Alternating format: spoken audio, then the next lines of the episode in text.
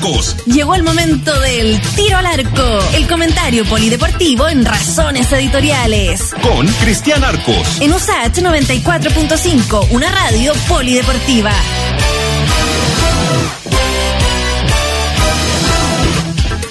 Saludamos a don Cristian Arcos. ¿Cómo está, Cristian? Hola, Freddy. ¿Cómo están ustedes? ¿Me escuchan bien, no? Yo lo escucho un poco despacito, por eso te pregunto si Ah, me, sí, ¿ah? escuchan, me escuchan bien. Ahí como escucha don Cristian. Yo lo escucho perfecto usted, ¿ah? Ah, entonces démosle nomás. Todo bien. Oiga, Cristian, eh, bueno, ayer le dedicamos el editorial del, del- del programa, la introducción al gran triunfo de la, de la selección femenina de fútbol. Eh, básicamente por todo lo que significa ser eh, una, una jugadora de fútbol en Chile, que, que debe ser el, el último reducto más machista de las actividades sociales del país, ¿no? Y poníamos de ejemplo, y lo hemos conversado además lo- los dos, cuando uno ve esas fotos de los dirigentes del fútbol, ya sea de la primera A, B, C o D, puro hombre. Sí, claro. Puro, puro hombre y más, y más encima parecidos, ¿no? Eh, Parece compañeros de, de colegio. Claro. Parece gabinete. ¿ah? Los gabinetes también son todos parecidos. Sí, lo, lo de la selección femenina eh, eh, que me- merece varios capítulos, ¿no? Eh, hay un tema netamente deportivo que es muy importante y es que eh, es la primera clasificación de una disciplina colectiva femenina eh, en toda la historia de los Olímpicos. 1896, porque Chile participa en los primeros Juegos Olímpicos. De 1896 para adelante, es primera vez que hay una disciplina, un equipo, de- del deporte que sea, pero un equipo de mujeres. Mm. No había ocurrido mucho. Eh, una de las grandes deudas, de hecho, del deporte chileno son los deportes colectivos. En general tiene muy pocas participaciones en deportes colectivos. tiene de las 13 medallas que tiene Chile, tiene una en un deporte colectivo que fue el fútbol del 2000 eh, y tiene una muy buena actuación en el, el básquetbol masculino el año 52, que termina quinto el equipo. Pero nunca ha habido un equipo femenino. Eso va a generar además una cosa matemática, numérica, si se quiere, de registro, que por primera vez en la historia a los Juegos Olímpicos van a ir más deportistas mujeres chilenas que hombres. Siempre las delegaciones han sido más de hombres que de mujeres. Mira. Al haber, en este caso, 18 solo jugadoras, porque tiene que haber una nómina de 18 más dos suplentes que van por si acaso, o sea, 20 jugadoras, eso ya va a generar que haya más deportistas mujeres que hombres. Eh, lo que lo que de verdad es un es un cambio de paradigma y yo le agrego otro elemento a diferencia del fútbol masculino Mm. en donde digámoslo eh, en el fútbol masculino es mucho más importante una Copa del Mundo de fútbol que el campeonato de los Juegos Olímpicos de fútbol. De hecho, si yo preguntara por los campeones olímpicos de fútbol, nos cuesta recordar, ¿no? Pero si preguntara por los campeones mundiales, aparecen de inmediato, porque es más importante el mundial Claro. eh, en el fútbol. Pero en el fútbol femenino es distinto, porque en el fútbol femenino es tanto o más importante el campeonato olímpico. De hecho, Mm. en el campeonato olímpico van 12 selecciones. Sí. Eh, clasificaron solo 12. Eh, lo que hace que el torneo sea recontra competitivo. eh, y lo que hace también que si Chile logra acceder, se tiene que realizar el sorteo, pero si, si Chile logra pasar una fase, van a ser eh, tres grupos de cuatro equipos, tú de inmediato estás peleando por medalla. De inmediato estás peleando por medalla. Oye, Eh, insisto, lo hace muy competitivo, pero a la, a la vez lo hace muy atractivo para esta, para esta generación de jugadoras que eh, puede- pueden, ojalá que el sorteo las ayude, eh, pelear por una medalla, pero ojo, eh, acá están las mejores, las mejores de las mejores de las mejores, ¿no? Acá juegan las mejores, eh, ni, ni siquiera las mejores del mundo, o sea, es todavía más selecto, porque a un mundial van 24 equipos y a un juego olímpico, en el caso de fútbol femenino, van 12. O sea, así de, cerrado es el grupo al cual clasificó eh, el equipo chileno ayer. Eso hablábamos ayer ¿ah? Sí, y reflexionábamos a raíz de este triunfo, de si, si la selección masculina de, de fútbol sería capaz hoy, ¿no? Con esta generación dorada de asistir a un mundial de 12. Porque así como la FIFA tiene repartido el mundo, ¿no? En estas regiones, serían máximo dos cupos para Sudamérica y Brasil siempre se lleva uno. O sea, el otro tendríamos que estar entre Argentina, Uruguay, Colombia, qué sé yo, ¿no? O sea, esa Claro. ya es una proeza increíble estar en ese ramillete de 12 del mundo, ¿no? Sí, fíjate que eh, yo siempre me acuerdo el, ejemplo que pone en la, que se habla de la selección de 1974, la selección de, fútbol masculino del 74, eh, que, que, es de las mejores generaciones que Chile ha tenido en la historia. Fase, no, no pudo avanzar una fase, con un cuadro durísimo además, eh, pero en ese mundial jugaron solo 16. Mm. O sea, te tenías que sacar los ojos, sacar la piel para clasificar al mundial. Jugaron solamente 16 equipos. Entonces ya lo hizo un torneo mucho más, más competitivo. Eh, yo no sé si la selección masculina hoy día clasifica a un mundial de 12. ¿No? Eh, de hecho, no sé si va a clasificar a un mundial de 48, o sea, porque hoy día el fútbol masculino se juega ya a niveles de, demasiados equipos, ¿no? Me parece que 24 ya era una cifra más o menos representativa mundial en un deporte muy popular y, le ha sido un cariñito a todos, a todos los lugares del mundo. Eh, pero lo, lo del fútbol femenino, por ejemplo, de este lado del mundo, eh, va solo Brasil y Chile. No, no, no va nadie más, ¿no? De este mm. lado, y hablo de Latinoamérica. No, no hablo solo de Sudamérica, hablo de Latinoamérica. Y, y, y, está Estados Unidos, y está Nueva Zelanda, y está Holanda, y está China, y está los mejores, las mejores equipos del mundo. Estaba leyendo también la, la posibilidad incluso de que, porque tú sabes que siempre salen estos, estas conversaciones, discusiones, debates, ¿no? ¿no? No lo digo desde el punto de vista polémico, para nada, pero la posibilidad de que incluso, por ejemplo, Tiane Elder fuera la banderada chilena de eh, la ceremonia de los juegos, si es que hay ceremonia de juegos. Eh, y está súper difícil, porque el fútbol se, no se va a disputar directamente en Tokio se va, a disputar a varios kilómetros, a cientos de kilómetros de Tokio.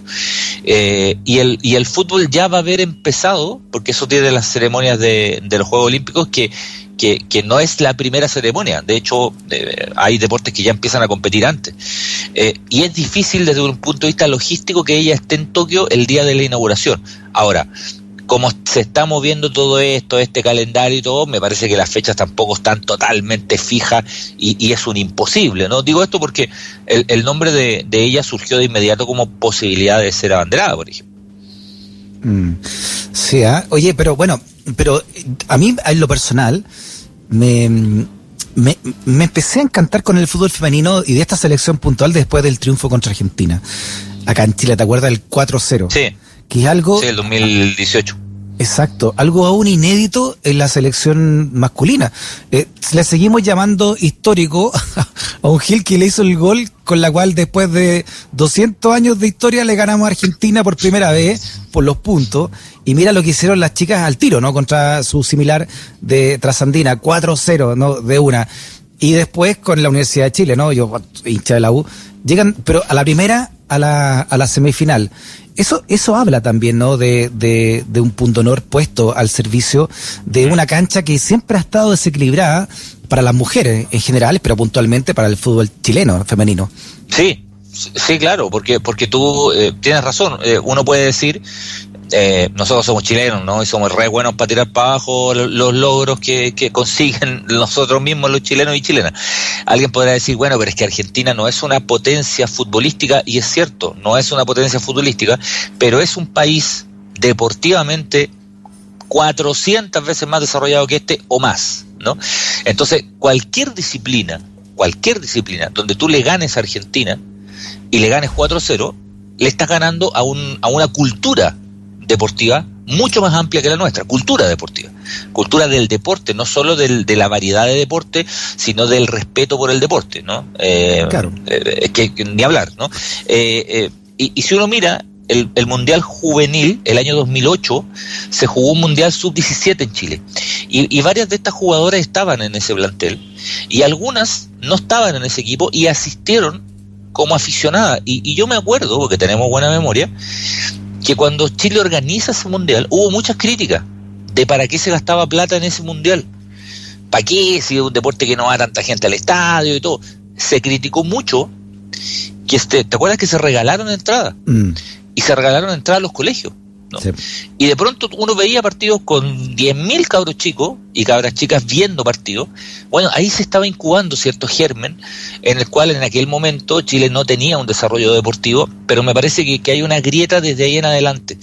Comienza el campeonato el año 2007 campeonato que sigue siendo muy precario en muchas cosas, pero, pero ya hay un campeonato. Y resulta que del 2007 hasta ahora, el fútbol chileno femenino tiene dos finales de Copa Libertadores, perdón, tres, dos perdidas y una ganada, tiene cuatro semifinales de Copa Libertadores, tiene un subcampeonato de América, tiene una clasificación a un mundial y tiene una clasificación olímpica en 14 mm. años.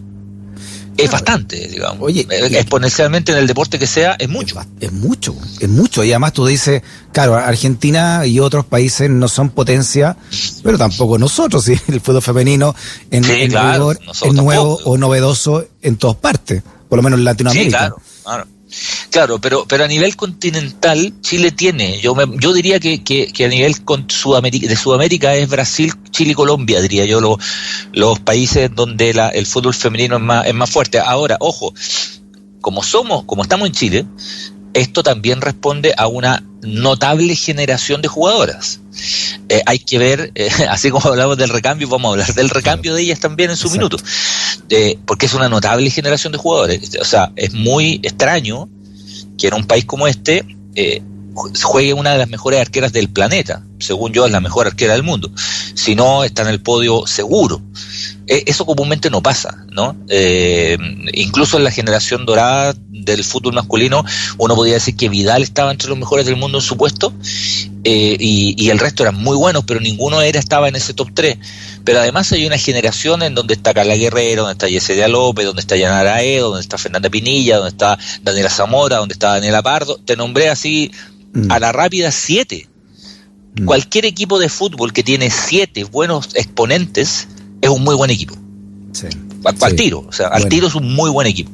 Y la consolidación de Chile me parece que tiene que ver con eso, con que además de tener una arquera que, por Dios, que ayuda a tener a una de las mejores arqueras del mundo, eh, tiene una base de futbolistas que es muy importante, muy importante. Oye, ¿cuándo dijiste que eran los juegos entonces con toda esta pandemia? Porque están del año pasado. No, sabemos, no sabemos cuándo son los juegos, son en agosto se supone. Son en agosto, hasta ahora no hay modificación de fecha.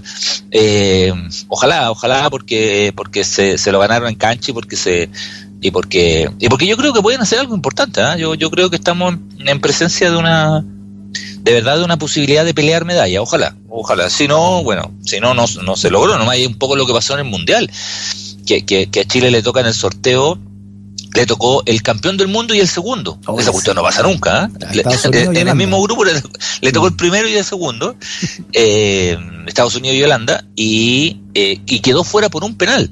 A Chile se le fue un penal en el último minuto del último partido, si no podía haber avanzado una fase. Increíble, ¿eh? Muy bien, vayan a más cabras con mucha conciencia social, ¿no? El, sí, mucho discurso social. Sí, sí, sí. Qué bueno que lo destaque Freddy, es verdad eso, sí muy, muy, muy sintonizadas con, con lo que ocurre en el país. Así que también eso se agradece como representantes también del deporte nacional. Oye, eh, la Champions, el gran campeonato de campeonato. Está, bonito, está bueno. Sí, eh, sí, la, la, ahí podemos entrar en una discusión, sí, ya es para discusión para cerveza, ¿no? Pero eh, eh, eh, yo soy un enamorado total de la Copa Libertadores y, que, y que vengan y que vengan a uno si quieren, pero para mí la Copa Libertadores con todas las cuestiones que tiene, para mí es el torneo más difícil del mundo, ¿no? Con las canchas malas, con todo, con, con las patadas a la altura de la guata. No, aquí pasa cualquier cosa. No, no. Yo, por bueno que sean, por bueno que sean, yo, yo invitaría a, al, al PSG a jugar contra The Strongest a 3.800 metros. ¿ah? No, no, sé, no sé cómo andaría. Eh, son buenos para la pelota, pero, pero, pero no sé cómo andarían contra el Deportivo Aucas de Ecuador, con, con, con que el defensor central tenía una sentencia de cinco años y un día. No, no sé cómo, no sé cómo andaría. Pero la, pero la Champions sí, es de primerísimo nivel y con estadios fabulosos y se juega muy bien también. Ya están los cuatro equipos y ya están las semifinales armadas y, y como suele ocurrir, y esto es lo que a mí no me gusta de la Champions en general, eh, bueno, este año tiene alguna particularidad, es que siento que se repiten mucho los equipos, ¿no? Eh, y uno a principio de campeonato, y es lo que no me gusta de la Champions, uno como que casi que puede adivinar los semifinalistas. Eh, siempre hay alguna sorpresa y todo eso, pero, pero es un poquito predecible. Fíjate que la semifinal la, la va a jugar el, el PSG, eh, que ya fue finalista el año pasado, que cambió de entrenador y que yo creo que hoy tiene un equipo más potente que el del año pasado. El PSG la va a jugar contra el Manchester City, eh, que, el, eh, que llega por primera vez en la era Guardiola a semifinales. Eh, eh, son dos equipos muy potentes, dos equipos millonarios, que ninguno de los dos ha ganado la Champions nunca, y ellos se enfrentan, o sea, ahí va a salir un finalista. El Manchester City eliminó al Borussia Dortmund, le ganó los dos partidos, y el PSG, que yo creo que viene mejor parado, eliminó al Bayern Múnich, que, yo creo que es el mejor equipo del mundo, aunque haya quedado eliminado, eh, y, lo, y lo eliminó. Y clasificó el Real Madrid, que el Real Madrid es el equipo más copero del mundo, o sea, el Real Madrid puede jugar pésimo y se mete en cuarto final así caminando, se metió en semis de nuevo, eh, y el Real Madrid que, que eliminó mm, eh, al Liverpool eh, va a jugar contra el Chelsea dos equipos que han ganado, Real Madrid muchas veces y Chelsea una vez, que ya han ganado la, la, la Champions. Así que eh, veremos, pues, veremos cómo, cómo se da. El año pasado fue un torneo bien especial porque se jugó, se acuerdan, en una burbuja. Y se acuerdan que eran partidos únicos, no eran mm. partidos de ida y vuelta. Y yo creo que eso condicionó un poco la Champions del año pasado e hizo que el Bayern Múnich la ganara caminando casi, porque era, un, era lejos el mejor equipo de todo. Pero cuando las llaves son de ida y vuelta, empiezan a jugar otros factores, por más que se juegues en público. Pero cuando ya tú planificas un partido en 180, eh, ya la planificación del juego es distinta y ahí en general los equipos que tienen más plantel pasan, ¿no? O, se meten a la, a, la, a la final. Así que veremos cómo anda, porque está, está entretenido por todos lados. Está bueno, sí, está bueno. Claro, son, son, los grandes, son las grandes estrellas, claro. Ahora a nosotros nos toca más la Copa Libertadores, por cercanía además, y por la garra que se mete ahí, ¿no?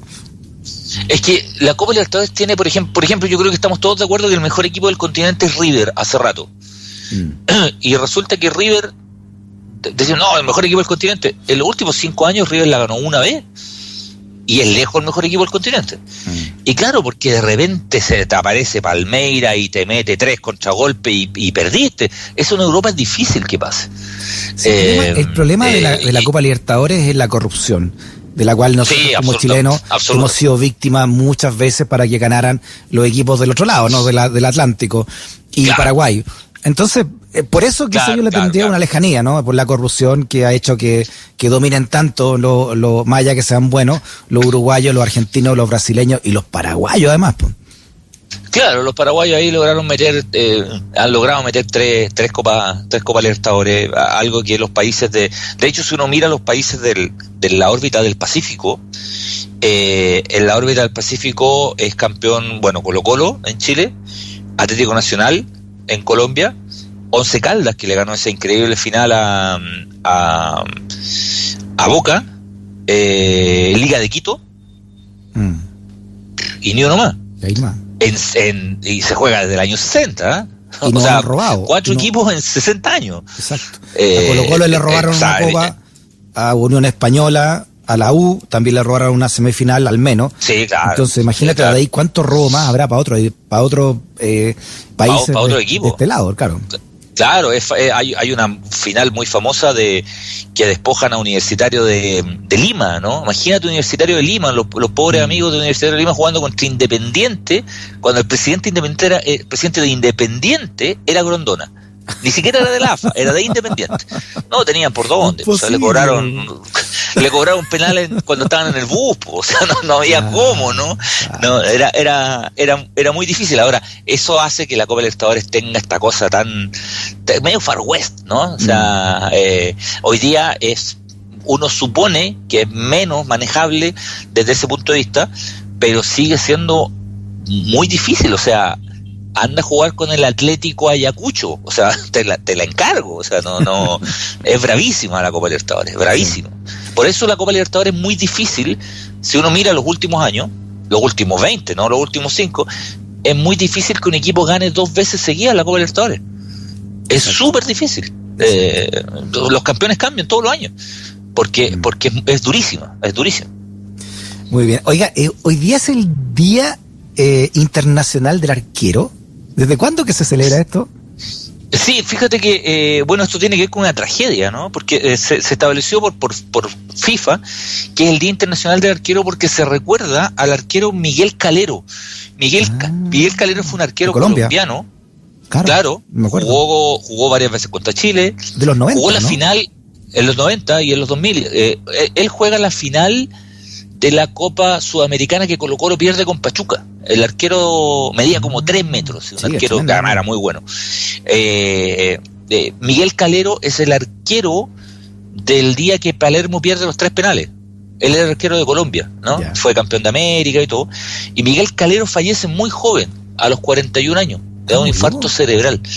Eh, y para conmemorar su, nacimiento, no, no la fecha de su muerte, se estableció hoy simbólicamente como el Día del Arquero. ¿no? Entonces queríamos hablar un poco de, de, este puesto tan vilipendiado. No, no, no quería tanto empezar a, nombrar arqueros porque vamos a nombrar 6 millones de arqueros. ¿no? Yo, mm. yo quería hablar un poquito de, la figura del arquero, ¿no? Eh, eh, siempre los jugadores dicen que los arqueros son raros porque son raros, o sea, de, partida se visten distinto al resto del equipo, juegan con las manos, en un juego que, no se pueden jugar las manos, juegan con las mm. manos. Y cuando todo el equipo juega para convertir goles, se juega para atajar los goles, para evitar los goles. Resulta que eh, cuando se creó el fútbol, cuando se crearon las reglas del fútbol, no se creó la regla del arquero. Ah, no. Cuando empezó el fútbol, el fútbol era sin arqueros. Eh, creo que esto una vez lo contamos a partir de una, de una serie. Era, no solo era sin arqueros, sino que eran dos palos sin un travesaño. Era, era muy similar al rugby. Nunca lo he escuchado. como con nosotros no lo has contado. Ah, era como el arco del parecido al arco rugby, así. Dos el, arco rugby. Entonces los partidos terminaban 45 a, 10, a 32, y, porque teníais que meter la pelota. Siempre ha existido la pelota esférica. Siempre han sido 11 contra 11. esa regla se, ha mantenido. Los márgenes, el área, todo eso se mantiene igual. Pero en 1871 la Federación Inglesa estableció dos normas nuevas que cambiaron el fútbol para siempre. Mira. Una, ponerle un palo atravesado arriba, porque si no, esta cuestión ya iba a ser un despelote, nadie se iba a acordar de los goles, ni nada. Le puso un travesaño arriba. Ya. Y segundo, 1871 inventaron la figura del arquero. Los 11 de campo pasaban a ser 10 de campo y uno de arquero. Y el arquero tenía particularidades y condiciones especiales. Para que no hubieran tantos goles, el arquero podía ocupar todo su cuerpo y es el único futbolista, por regla, que puede ocupar eh, todo su cuerpo, ¿no? Eh, y el fútbol cambió para siempre y, comienza toda una historia de, de, de, los arqueros y del arquero como figura, ¿no? Esta, esta cosa de, de que el arquero, mientras el equipo festeja, él festeja solo, eh, el arquero que siempre es solitario, que entrena aparte, porque los arqueros entrenan aparte. Mm. Entonces, eh, yo quería destacar, por ejemplo, eh, algunas historias que, que, que algunas nacen desde la ficción y otras nacen desde la realidad, pero que tributan a los arqueros como, figura, ¿no? por ejemplo, quería recordar un, un, famoso libro, una famosa novela, que se llama El miedo del arquero ante un penal que es del escritor eh, austríaco Peter Hanke, que ganó el Nobel hace dos años de haber ganado el, premio Nobel, eh, y que es una, una, historia bien especial porque, no, no, voy a hacer spoiler, ¿no? es una novela cortita, es una novela cortita, que es su primera novela, eh, y es una historia de un tipo que es arquero, que fue arquero, y que hoy día trabaja como mecánico en, en, el, presente del libro, se llama Joseph Bosch el personaje, y que eh, él comete un crimen. ¿no? ¿no? voy a contar todo lo que pasa, pero él comete un crimen. Y el libro cuenta un poco cómo es la, la persecución de este criminal eh, y cómo él para esconderse se mete a un estadio, ¿no? Y hace toda una analogía de que para él esta persecución es lo más parecido al miedo que siente un arquero cuando le van a patear un penal. Porque a un arquero que le van a patear un penal no tiene, tiene mucho menos posibilidad de atajar el penal y él tenía mucho menos posibilidades de no ser atrapado ¿no? En, en, la, en la narración que, que, cuenta. Eh, eh, el, que para mi gusto es el mejor cuento de fútbol escrito en lengua alguna, tiene un arquero como protagonista. Se llama El penal más largo del mundo, eh, de, Soriano, de Osvaldo Soriano, que narra la historia del gato Díaz, ¿no? un partido que se jugó en la Patagonia, donde van a batear un penal y el partido por una circunstancia que no voy a contar se suspende mm hasta la próxima semana. Mm, eh, y, por eso es el penal más largo del mundo, porque es un penal que dura siete días, ¿no?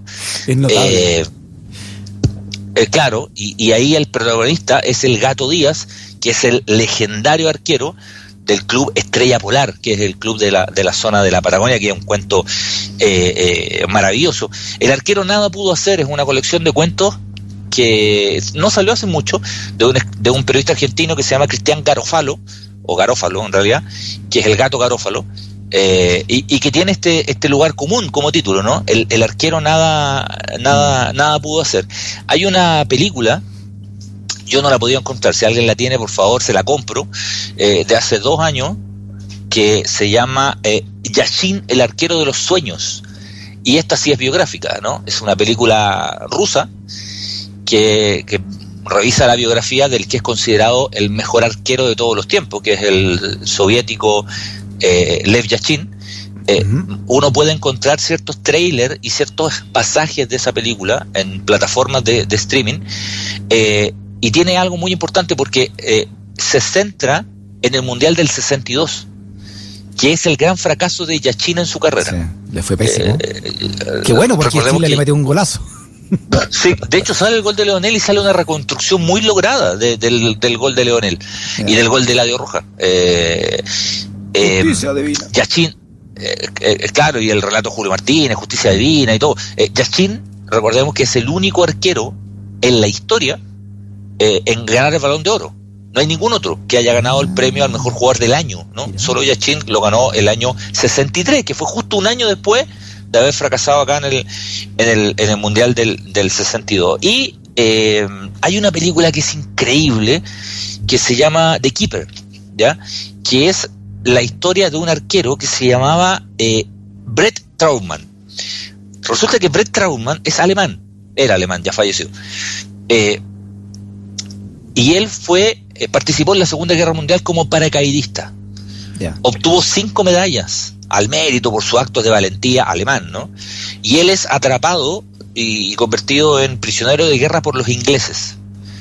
está en un campo de concentración durante un par de años y después él lo liberan, pero él no vuelve a Alemania. Él se queda en Inglaterra y se queda jugando en el Manchester City. El Manchester City hoy día es un equipo muy grande, pero siempre fue un equipo chico el Manchester City. Siempre fue el equipo chico de la ciudad. Mm. De hecho, era el equipo popular de la ciudad porque el grande de la ciudad es el Manchester United. El City era el equipo de los obreros, el equipo del que todo el mundo se reía, el equipo que estaba en la segunda y en la tercera división. Trautmann jugó más de 400 partidos en el Manchester City jugó desde el año 49 hasta el año 64. Todo ese periodo fue arquero del Manchester City. Es el arquero con más partidos de la historia del Manchester City. Y él era un soldado nazi inicialmente, que después tomado prisionero, después decide no regresar a Alemania y hacer su vida en Inglaterra, al nivel de que el año 2004 es nombrado caballero por la reina Isabel. Eh, o sea, pasó a ser Sir Brett Trauman. La historia de él está contada en una película que se llama The, The Keeper. The Keeper, que es una, es una gran película. Y lo último que tengo para recomendar, yo sé que estamos en la hora, eh, voy a leer solamente un párrafo, ¿no? De un hermoso, hermosísimo poema de Eric Paul Hammer, que se llama Yo vi jugar a Jesús Trepiana. Es de una belleza inconmensurable. Solo voy a leer el principio. Yo vi jugar a Jesús Trepiana con mis propios ojos y eso que todo lo que ven los ojos es ilusión. Pero yo lo vi jugar con mis ojos verdes en el estadio Santa Laura, pegadito a mi novia, que era un asiento vacío del estadio. Es un poema increíble que no lo voy a leer porque es muy largo. ¿A quién está dedicado? Yo vi jugar a Jesús. Está dedicada a la hija de Jesús Trepiana.